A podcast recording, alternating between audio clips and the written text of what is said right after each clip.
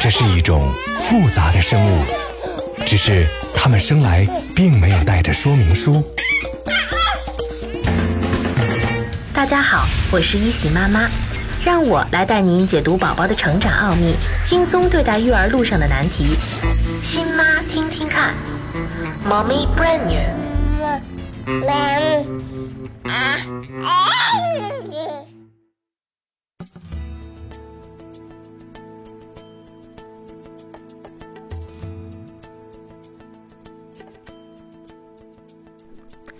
亲爱的妈妈们，你们好吗？恭喜你的宝宝已经满月了。这时候的宝宝呢，更加招人喜爱了。他们的皮下脂肪增厚，胎毛胎脂减少了，头型也变得圆咕隆咚，但脖子还不能直起来。所以抱着的时候一定要托好他们的颈部。他们醒着的时间也更长了，四肢运动更多，幅度也更大了。宝宝此时奶量增大了。吃奶的次数减少了，饿的时候呢，他们会握着小拳头拼命地往嘴里送。宝宝的眼睛能稍微看点东西了，表情也更丰富了，他们的排便更有规律，有的宝宝夜里醒来的次数也减少到两到三次了。对宝宝来说，满月只是漫长人生阶段的一个小小的部分，可对于万千妈妈来说，这却是极具纪念意义的时刻。宝宝从此告别了新生儿期，正式步入婴儿期了。你可能已经发现自己的生活发生了翻天覆地的变化，人生的重心有了很大的转移。从备受关照的孕妇到无微不至的宝宝照顾者，你迅速地转换了角色，贡献爱心，贡献体力，贡献奶水，贡献时间，照料着新生宝宝的生活点滴。宝宝满月了，长得光洁白嫩。而镜子里的妈妈却蓬头垢面，黑眼圈剧增，满脸堆肉。在这里，我要向所有伟大的妈妈致敬，你们辛苦了。新妈妈的关注点基本都在宝宝身上，但也别忘了你自己的健康状况。如果你在月子里边足不出户的话，那么出了月子也应该出门走走了。你需要到医生那里做一个全面的产后检查。检查有助于确认你的身体是不是恢复好了，伤口是否已经愈合。另外呢，如果距离你上次的常规体检有两年了，你也应该给自己预约一个宫颈图片的检查时间。最后，你也可以通过和医生的沟通，了解自己有没有受到产后忧郁症的影响。可能是因为人们赋予满月太多的意义，有的地方会按照传统给宝宝剃头发、见亲友、办酒席。纪念这个重大时刻。然而，对很多妈妈来说，关心的问题只有一个，就是我的宝宝到底长了多少，是否达标？宝宝满月的身体发育有哪些指标？什么是生长曲线图？怎样解读宝宝的生长曲线？成长分位是越高越好吗？欢迎收听考拉电台《新妈听听看》节目。现在宝宝一个月零一周。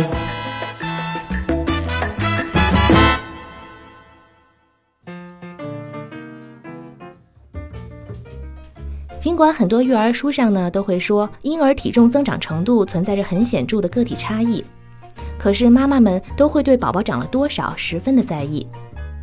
如果呢宝宝的体重在期望值以下，就会惴惴不安。所以，妈妈们每周给宝宝称体重的时候，就好像在考试，体重一不达标，妈妈就好像考试没考好一样，心情低落、失望，甚至自责。可是，你又了解怎样才是达标吗？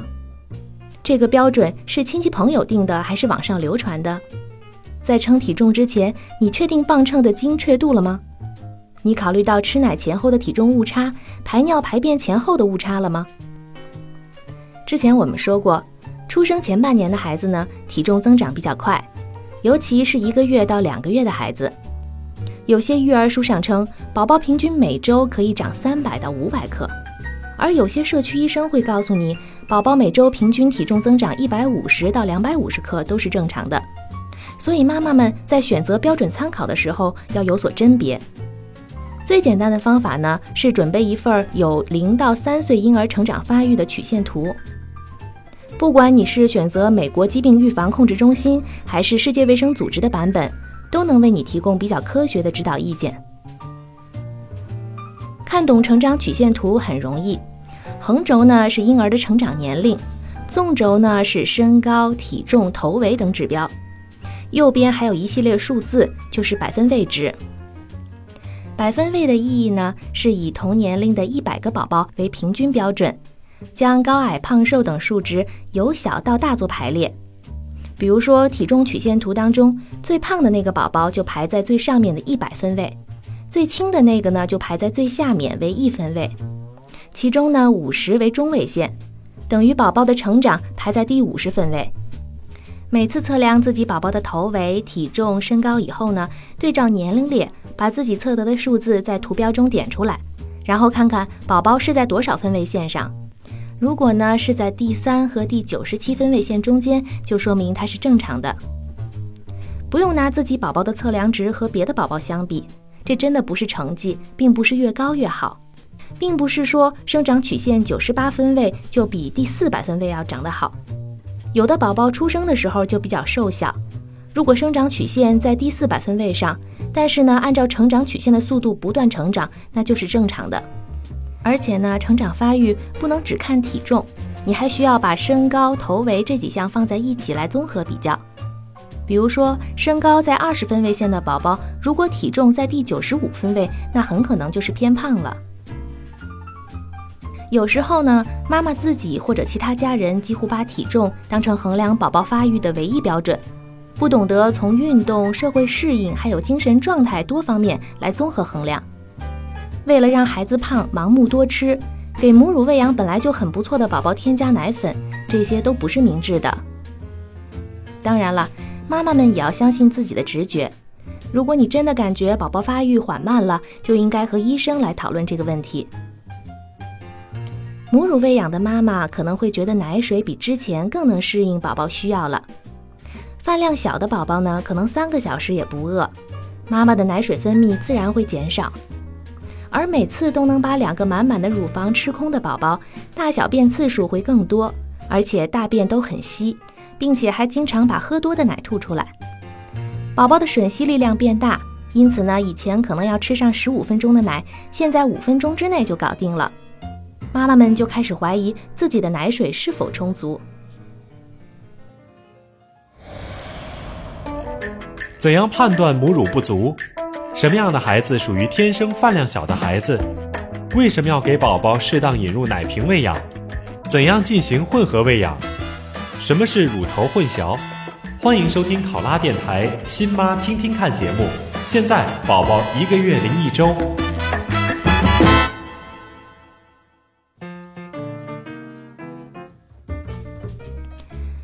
出的前三个月是宝宝人生当中长得最快的时期，他每天的体重增长可以达到三十克，每个月的体重呢可以增加九百克左右。到了四个月的时候，大多数宝宝的体重都会达到其出生体重的一倍。之后呢，他的生长速度会有所减缓，体重平均每天以二十克的速度增加。你不用每天都给他测体重，每周量一次就足够了。如果呢，你想要每天做点什么来确保他吃得够，就给他数脏尿片吧。通常情况呢，宝宝每天能有六次以上的湿尿片，每周体重增长又能达到一百五十到两百克左右，那么就说明你的宝宝吃够了。也有少数情况，妈妈会觉得自己的宝宝吃的太少，体重增加不够，但情绪也不错，精力也很充沛，很少哭闹。即使呢，每天给他牛奶。每次也只能喂到一百毫升不到，那么有可能他天生就是食量小的孩子。妈妈们不要过于急躁，也不需要增加母乳。你要相信这个孩子是健康的。如果实在还不能消除你的顾虑，那就去问问医生的意见吧。如果湿尿布和体重增长的指标有一个没有达到，就观察一下宝宝的状态，看看他晚上醒来的次数是不是增加。而且呢，吃奶的间隔是不是缩短了？同时呢，你要看他会不会总是表现出来不满，还有哭闹。如果是这样，就要注意了，你极有可能是泌乳不足。或者呢，你就干脆用吸奶器泵一次，看看自己一次能泵出多少毫升奶来。这个阶段啊，吃配方奶的宝宝，如果每天摄入的量是八百毫升，而你如果每次只能泵出六十毫升，那么就真的应该采取行动了。采取行动的宗旨呢，是让宝宝有足够的食物。母乳固然是宝宝最好的食物，但是呢，身体毕竟不是机器，你的乳汁分泌有可能会因为各种因素而减少。当你明显的感觉到自己的乳汁没有办法喂饱孩子的时候，就必须给他添加配方奶了。而如果呢，你想把母乳喂养坚持下去，就要同时把奶给追回来。增加产奶量，一方面呢，要求你多吃一些，比如说猪蹄儿汤、鲫鱼汤、通草，如果对你有用的话，就多喝一些。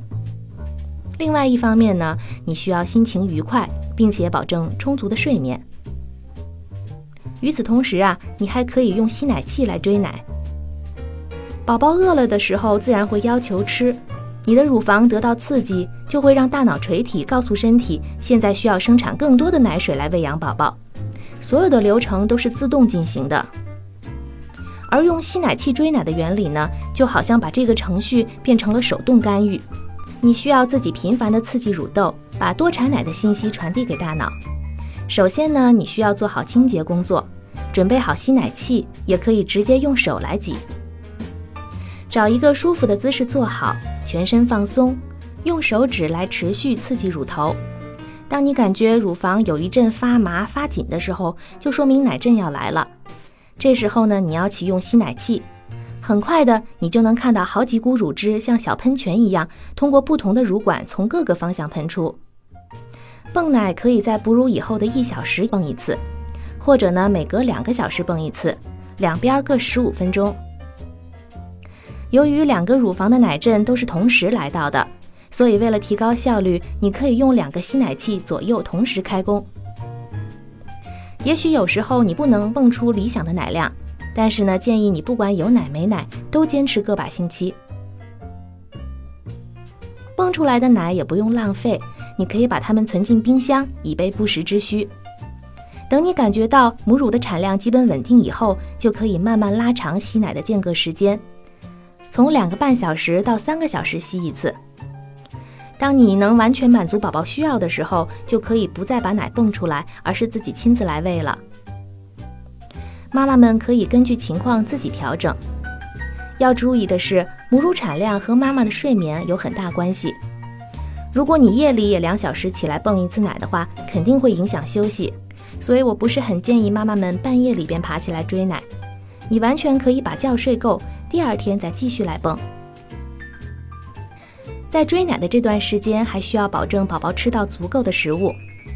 这时候呢，你就需要引入配方奶了。首先，观察一下自己通常在一天的哪个时间段奶比较少，乳房不怎么胀，摸上去软软的，也蹦不出来什么东西。很多的妈妈呢，是在傍晚四点到六点产奶会比较少。那么你就可以在这个时间先别慌喂母乳，完全加一次牛奶。比如说，你可以喂一百到一百二十毫升，这样呢，休息了一次的乳房，下一次分泌就会更加充足。在这里，我还是再次建议妈妈们在最初的几个月写好日志，以时间流程记录下来宝宝每天吃喝拉撒睡的情况。通过你的日志呢，可以很清楚的看到宝宝睡觉的时间是否增加，吃奶的时间是否增加。尿片的数量是否达标？还有呢，他夜里哭闹是否减少？如果呢，宝宝夜间哭闹仍然没有减少，妈妈还是感觉乳汁分泌不够的话，可以在晚上十点到十一点左右，也就是你睡觉之前，再给宝宝加一百到一百二十毫升的牛奶。妈妈不用接着喂母乳了，可以攒到下一顿。连续这样一周，观察一下宝宝的体重是不是有增加。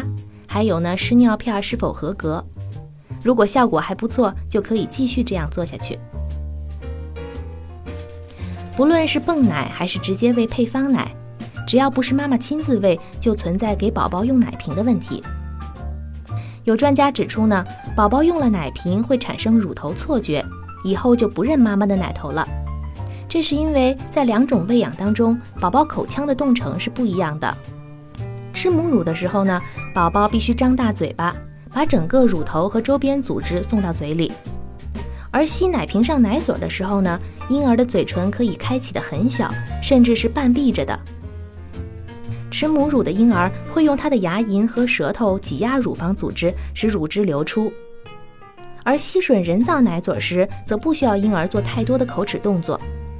所以时间长了，宝宝习惯奶瓶以后，可能会觉得吃妈妈的奶特别费劲儿，于是拒绝母乳。因此呢，有的人为了杜绝乳头混淆而拒绝给宝宝吃奶瓶。尽管有的妈妈会坚持亲自来喂宝宝，但考虑到很多现实的因素，比如说你需要过段时间回去上班，或者呢长时间外出，就有必要趁早让宝宝接受奶瓶。有育儿专家称，婴儿过了两个月就会讨厌奶嘴儿，你再让他吃奶瓶就会有困难。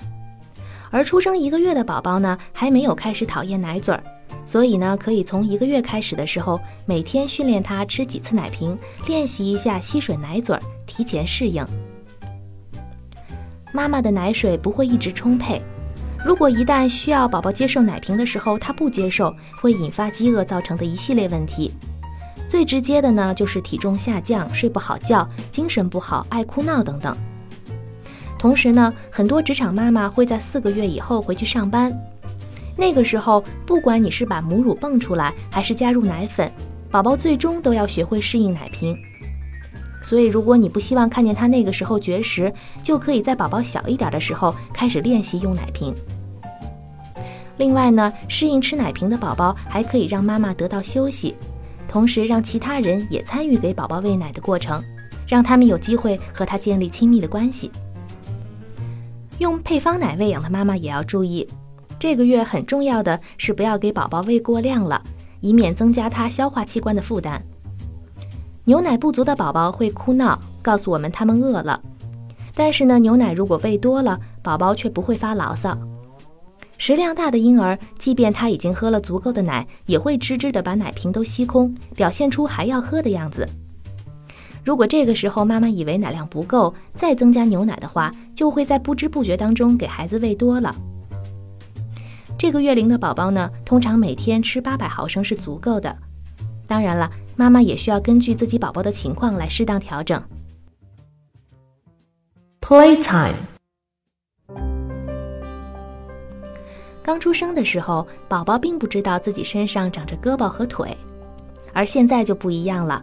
他开始探索自己的身体了。宝宝最先发现的是自己的手和脚，他会经常把手放在嘴里，其实是在探索。只要他的手是干净的，妈妈没必要总是把他的手从嘴里拿出来。你甚至还能把你的手指递给他玩，这可能会成为宝宝最喜欢的玩具呢。妈妈和宝宝玩的时候，应该多跟他说话，把你要做什么都告诉给宝宝。比如说，现在妈妈要给你换尿布啦，或者是你喜不喜欢玩妈妈的手指头呢？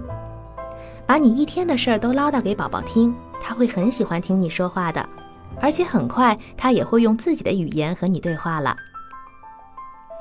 之前经常锻炼趴着的孩子，现在颈部会更灵活。妈妈可以给宝宝准备一块玩具毯，让宝宝试探性的去够一些玩具。这样呢，可以锻炼他的胳膊、手还有手指的协调能力。出了月子以后，妈妈会希望把宝宝推在室外活动。不过你要知道，这个时候宝宝调节自身体温的能力还不强，他的血液循环还不完善，他们的身体热量一部分是通过手和脚散发出去的。所以呢，天气凉的时候要注意宝宝小手和小脚的保暖。好了，妈妈们，今天的节目到这里就结束了，感谢您的陪伴。如果有任何问题，可以通过微博和我们联系。下次节目我们再见吧。